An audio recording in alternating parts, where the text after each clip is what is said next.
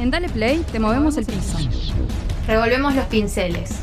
Te adelantamos la película y abrimos los telones. Una obra de arte. Una pincelada para tus oídos. Dale play.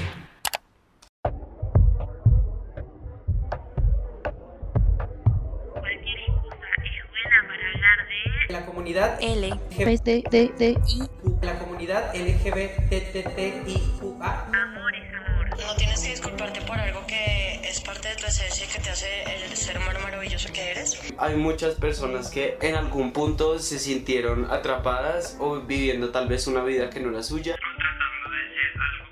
Una chica lesbiana no tiene que ser necesariamente la chica de pelo corto que es masculina. Esta persona es gay, pero sigue siendo la misma persona que han venido viendo siempre. No ha cambiado nada porque siempre ha sido así. ¿Me gustan los chicos? Sí, me gustan los chicos. ¿Me gustan las chicas? Sí, me gustan las chicas. Transgénero y transexual son dos conceptos distintos. El transexual es que se opera completamente, el transgénero no. Una persona travesti, por motivos lúdicos, por ejemplo, decide eh, cambiar su vestimenta con la del sexo contrario. La intersexualidad no es una orientación sexual, no es una identidad de género y tampoco es una enfermedad. Las teorías queer, una crítica a cómo esas identidades se hacen o se construyen de tal manera que dejan a muchos sujetos fuera. Asexuales, que son personas que no sienten atracción sexual hacia otras personas. Amor es amor. En este episodio, cualquier excusa es buena para hablar de amor es amor. Amor es amor. Hola, hola, hola, ¿cómo están? Mi nombre es Lucas Girón y con mi compañera Fátima Salvo vamos a estar el día de hoy conduciendo este nuevo episodio de Dale Play. Muy buenos días, tardes o noches, dependiendo de dónde se encuentren. Mi nombre es Lucas Girón y con mi compañera Fátima Salvo vamos a estar conduciendo este nuevo episodio de Dale Play. En Cualquier Excusa es Podcast somos estudiantes que nos encontramos constantemente atravesados por un montón de problemáticas, tensiones, discusiones y debates en torno a las temáticas de género, feminismo y diversidad. Ahora que ya nos presentamos, vamos a lo que nos convoca hoy Lucas. ¿Dónde está Tehuel de la Torre? Grandes incógnitas se abren cuando hacemos esta pregunta. Tehuel de la Torre tiene 22 años. Es un joven trans que hace 5 meses se encuentra desaparecido. Frente a todo este panorama, cabe preguntar ahora qué rol están cumpliendo o no los medios de nuestro país. Cinco meses sin Tehuel y en los medios silencio. Cinco meses sin Tehuel y ¿dónde se encuentra la cobertura de los medios? Creo que es casi nula. No le dieron el mismo tratamiento que a Facundo Castro, persona cis, que cubrieron mucho la noticia. Fue eh, todo la- hicieron esta marcha por Facundo, el mismo presidente llegó a contactarse con la madre y a Tehuel nadie lo conoce. Efectivamente, este tipo de insensibilización siempre ha buscado tener eh, una oposición constante, una lucha constante, y esto se viene dando de hace rato históricamente. Si tenemos que mencionar un ejemplo puntual, puedo decir eh, claramente que el 28 de junio de 1999, en un bar llamado Stonewall Inn, en Nueva York, la policía llevó a cabo una razzia con fin de obtener a los hispanos, afros, homosexuales, lesbianas, trans y drag quienes concurrían al bar. Cientos de personas cansadas de estos abusos de poder se acercaron a aquel bar para manifestarse. Esta revuelta fue tapa de diarios y uno de los hechos que dio visibilidad a los colectivos LGBTIQA. Un año después, en esa misma fecha, organizaciones sociales marcharon afuera del bar y de a poco estas movilizaciones comenzaron a replicarse en distintas partes del mundo. Por este motivo se hace el Día y Mes del Orgullo. Imagínate que esto fue en el 2000, nosotros estábamos naciendo. Y 2021 seguimos denunciando el- lo que se denunció en el 99, que es la desaparición por parte de la policía de, de las personas trans, lesbianas. Me parece una locura a mí, no sé qué pensás vos, Lucas. Sí, pi- pienso que otorgar eh, eh, específicamente un mes no es que solo sea este mes y ya, pero es importante siempre resaltarlo, dado que reafirma cada vez más el lugar que le pertenece a este tipo de gente en la sociedad, este, estos derechos que buscan conseguir o que ya han obtenido y de manera muy eficaz. Sí, a lo largo hemos tenido varias conquistas. Eh, ir más lejos, la, la última conquista que tuvimos fue cumplir con el cupo laboral trans acá en Argentina. Se, se terminó ahora hace muy poco, pero es un largo camino por recorrer y, faltan. Por ejemplo, otra, otra cosa es la inclusión de marcar en el documento como género no binario eh, con una X. eh, es un paso importante para realmente ge- generar esa libertad que están buscando, esa sensación de comodidad y ah, de apoyo en, en parte de la sociedad hacia este movimiento. Frente a este panorama, desde Cualquier Excusa Podcast, eh, nos parece súper importante dar a conocer las diversidades y disidencias. ¿Y qué mejor forma de dar a conocer las miradas e historias a través del cine?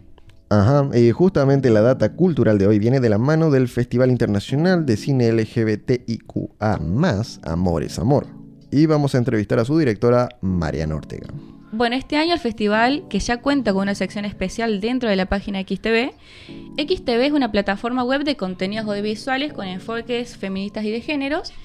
Eh, y en este sentido nos pudimos contactar con Mariana Ortega, que es productora y directora del Festival de Amor es Amor. Y además es activista trans y fue entrevistada por Wada, nuestra compañera. Vamos a- efectivamente vamos a escuchar la entrevista, vamos a escuchar lo que tiene para decir y lo que tiene para opinar acerca de su festival.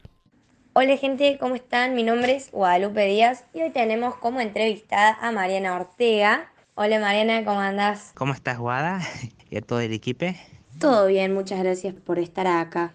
Bueno, ella es directora del Festival Internacional Amor es Amor, directora y productora general de eventos culturales de cine, tales como el Festival de Cine LGBTIQA+, Amor es Amor, y del Festival Fidema. Además de todo eso, ella es activista trans por los derechos de las diversidades y géneros en Argentina.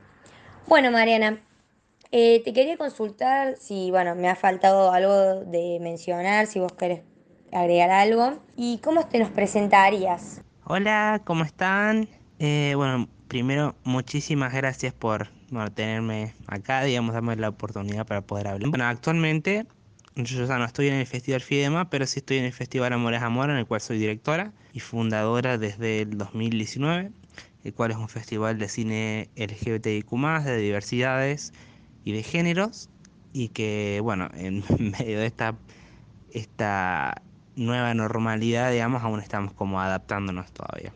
Eh, también soy realizadora visual, me recibí como produ- técnica productora en medios audiovisuales en la UNC, sea, Universidad Nacional de Córdoba, y actualmente me encuentro en la realización, la preproducción de un largometraje. Qué interesante. Bueno, eh, quería consultarte cómo encontraste esta pasión por el cine, por los eventos culturales que realizás y cómo conectas tu lucha con el festival y con el cine. Bueno, esa pasión por el cine y los eventos la encontré, bueno, desde que tengo 15 años más o menos. Siempre desde la adolescencia he amado el cine de terror y también el cine de suspenso, thriller, que hasta ahora son mis géneros favoritos en el cine. Y también amo los formatos de series, reality, reality, eh, los reality shows. Y, y el consumo de todo un poco en realidad. Así que siempre he querido poder plasmar mis ideas eh, y también poder rendir tributo a otros realizadores, realizadoras. Y bueno, con los eventos ha sido diferente porque con los eventos, como productora de eventos, me, la, me he apasionado a partir de hace como tres años más o menos, que empecé como voluntaria en el Terror Córdoba, eh, que me encantó. Y bueno, de a poco empezó a surgir, empezaron, empecé a organizar muestras, después fue el FIDEMA, eh, que con el tiempo, bueno, después eh, le, cedí, le cedí- le cedí la dirección a Gisela Aguilar, que es una corea increíble, por cuestiones de tiempo más que todo, y me concentré en el Festival Amores Amor, que nuestro objetivo, digamos, es poder hacer, aunque sea un cambio de a poco, viste, en, nuestra sociedad cordobesa, que aún le falta mucho para avanzar a nivel em, de igualdad y de respeto hacia diversidades y géneros. Claro, hace un montón, digamos, que estás en este escenario del cine hace tres años ya. Mariana, ¿cuándo en la historia del cine aparecieron personajes de la comunidad LGTB que no fueron construidos por una mirada heterosexual? En la nota que publicaron hoy día Córdoba, he leído que el objetivo principal es darle un lugar que represente esta comunidad y, mm, y así promover el amor, ¿no? Entonces yo a esto te pregunto, ¿por qué el nombre de Amor es Amor? Eh, si nos querés hablar de ello, fantástico. Bueno, el nombre Amor es Amor justamente surgió, bueno, por la fam- famosa frase Love is Love, Amor es Amor, justamente que siempre se utilizó, digamos, para representar eh, movidas eh, LGBTIQ+, de diversidades y géneros.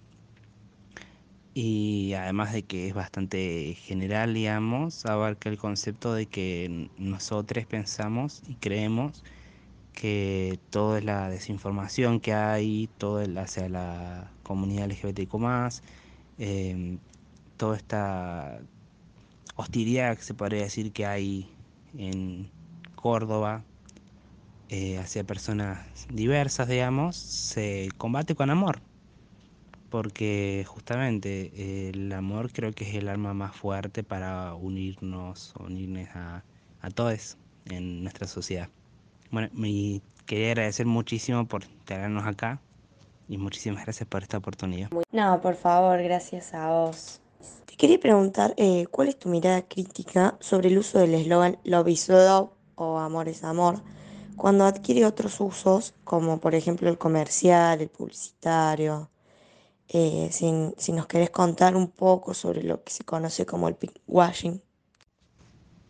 Eh, sí, o sea, mi postura, no, no estoy en contra, digamos, de que se utilice, digamos, el eslogan Amor es Amor, por así decirlo, de forma más comercial, ya que de una forma u otra esta forma más comercial hace que llegue a otras personas que quizás no verían cine LGBT o no tendrían acce- acceso a estas narrativas por voluntad propia y quizás a través de formas comerciales tienen mayor acceso. Lo que sí critico de las formas comerciales es que están bastante desinformadas también respecto a muchas cosas eh, de la comunidad. Que siento que si se informaran un poco más estaría buenísimo, poder aportaría más información a la sociedad en general. Bueno, Mariana, como para ir cerrando esta entrevista, eh, muy hermosa estuvo, te quiero hacer las últimas preguntas. Y una de ellas es si todavía se puede ver eh, de manera online el festival a través de la plataforma de Cine Express. ¿Y qué hay en cartelera que nos puedas decir ahora para ver desde casa, no? Y por último, último, queríamos consultarte si va a haber festival el año que viene y que a todos nos emociona.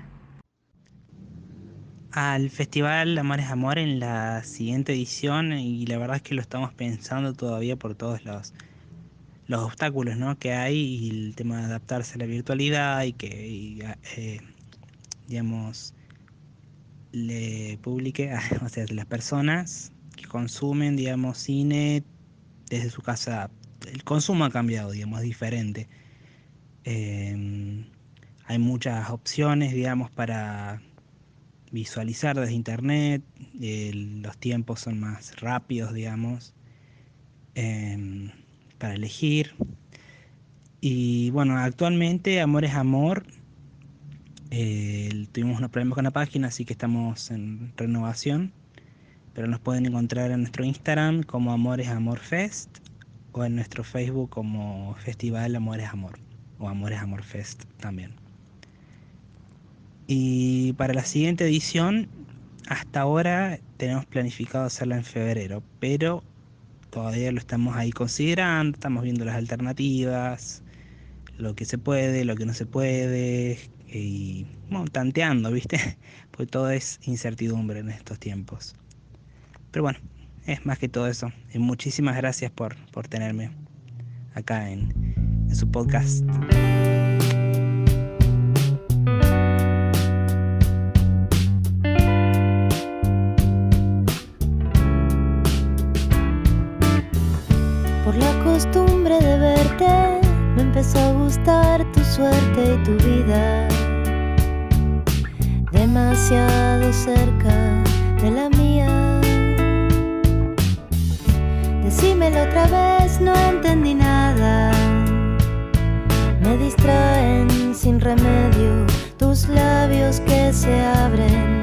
Se cierran y se abren y no hay nada más.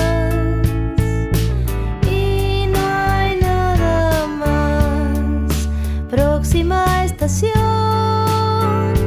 verano. Apago la alarma de nuevo, subo la luz para verte. Algo me dice que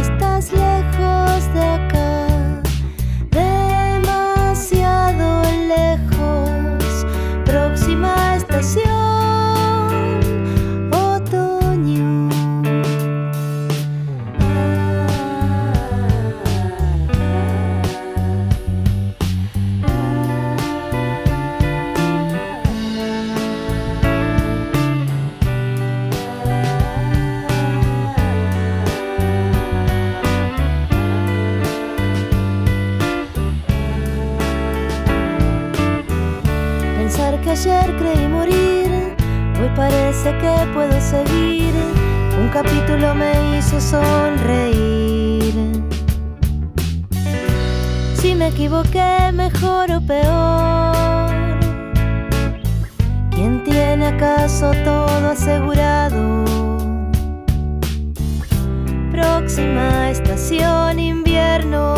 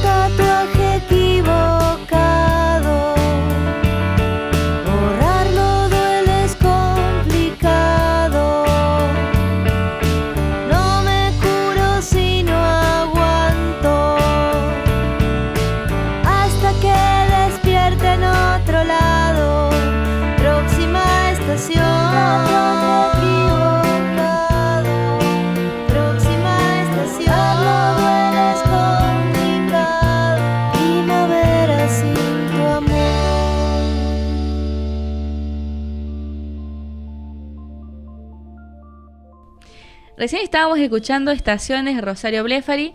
Muy buena la entrevista de recién con Mariana Ortega eh, y de la mano de Guada. En este episodio de Dale Play queremos seguir hablando de algunos temas relacionados al arte y Lucas trajo su columna Critic Arte. Siempre a la hora de abordar material artístico en todas sus formas, es muy importante saber mantener la salud mental para obtener de una manera más pura, así como lo virtuoso de su expresión. Para su genuino disfrute, aquellos criterios y ola de ideas que hacen más compleja a la red de la cual forman parte, debe ser y estar presente, aún así se encuentra en la parte más industrializada. Y es que en este último tiempo tan volátil, en procesos de cambio y reconstrucción de paradigmas, tanto los usuarios como los productores hemos tenido un poco más de atención y consideración para festejar los logros y avances como sociedad. Y en esta búsqueda de visibilización y de vulnerabilidades y o falta de estas por parte de personas y empresas inescrupulosas, a un año del decaimiento cese por una emergencia sanitaria global, podemos hacer un resumen bastante interesante de ejemplos, para nada aislados, que denotan una mirada un poco más crítica sobre nuestro mundo, el arte. Algo lamentable que viene sucediendo por lo menos en la industria artística del videojuego es la explotación de los horarios laborales de los trabajadores para conseguir resultados competentes, o la deshumanización de los mismos, encubriendo inclusive hechos ilícitos de acoso sexual e impunidad laboral machista después de una investigación de dos años y de denuncias que venían por mucho antes, Activision Blizzard ha sido señalado por la justicia de California este 21 de julio por una serie de delitos y suma de acusaciones de carácter sexual que incluyeron el suicidio de una de sus trabajadoras. Una actitud completamente repudiable y nada representativa a la hora de buscar un producto fresco que transmita emociones, una completa denigración hacia lo humano. En cuanto a la parte de cine, se puede también hablar de un cambio de estrategias por parte de grandes productoras en la inclusión y normalización para el uso y consumo de diversas plataformas de streaming. Esto fue y actualmente sigue siendo parte de un proceso revolucionario en cuanto a las maneras de llegar al espectador a toda costa con contenido exclusivo y a gusto de todos los paladares. Solo en Argentina podemos disfrutar de al menos 12 plataformas activas que ofrecen este tipo de contenido audiovisual, incluyendo plataformas nacionales y obviamente las más populares. Si bien, a pesar de tan elevado número que indicaría una suerte de independencia para sectorizar y obtener exclusividad, todo parece em, a priori una genial idea.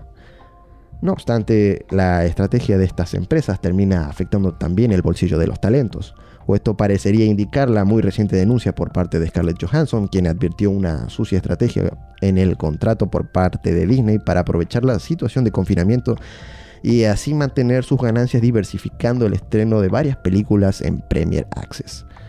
Este movimiento le asegura a la empresa del ratón que si la película resulta un fracaso en streaming exclusivo, las ganancias totales del talento se verán significativamente disminuidas.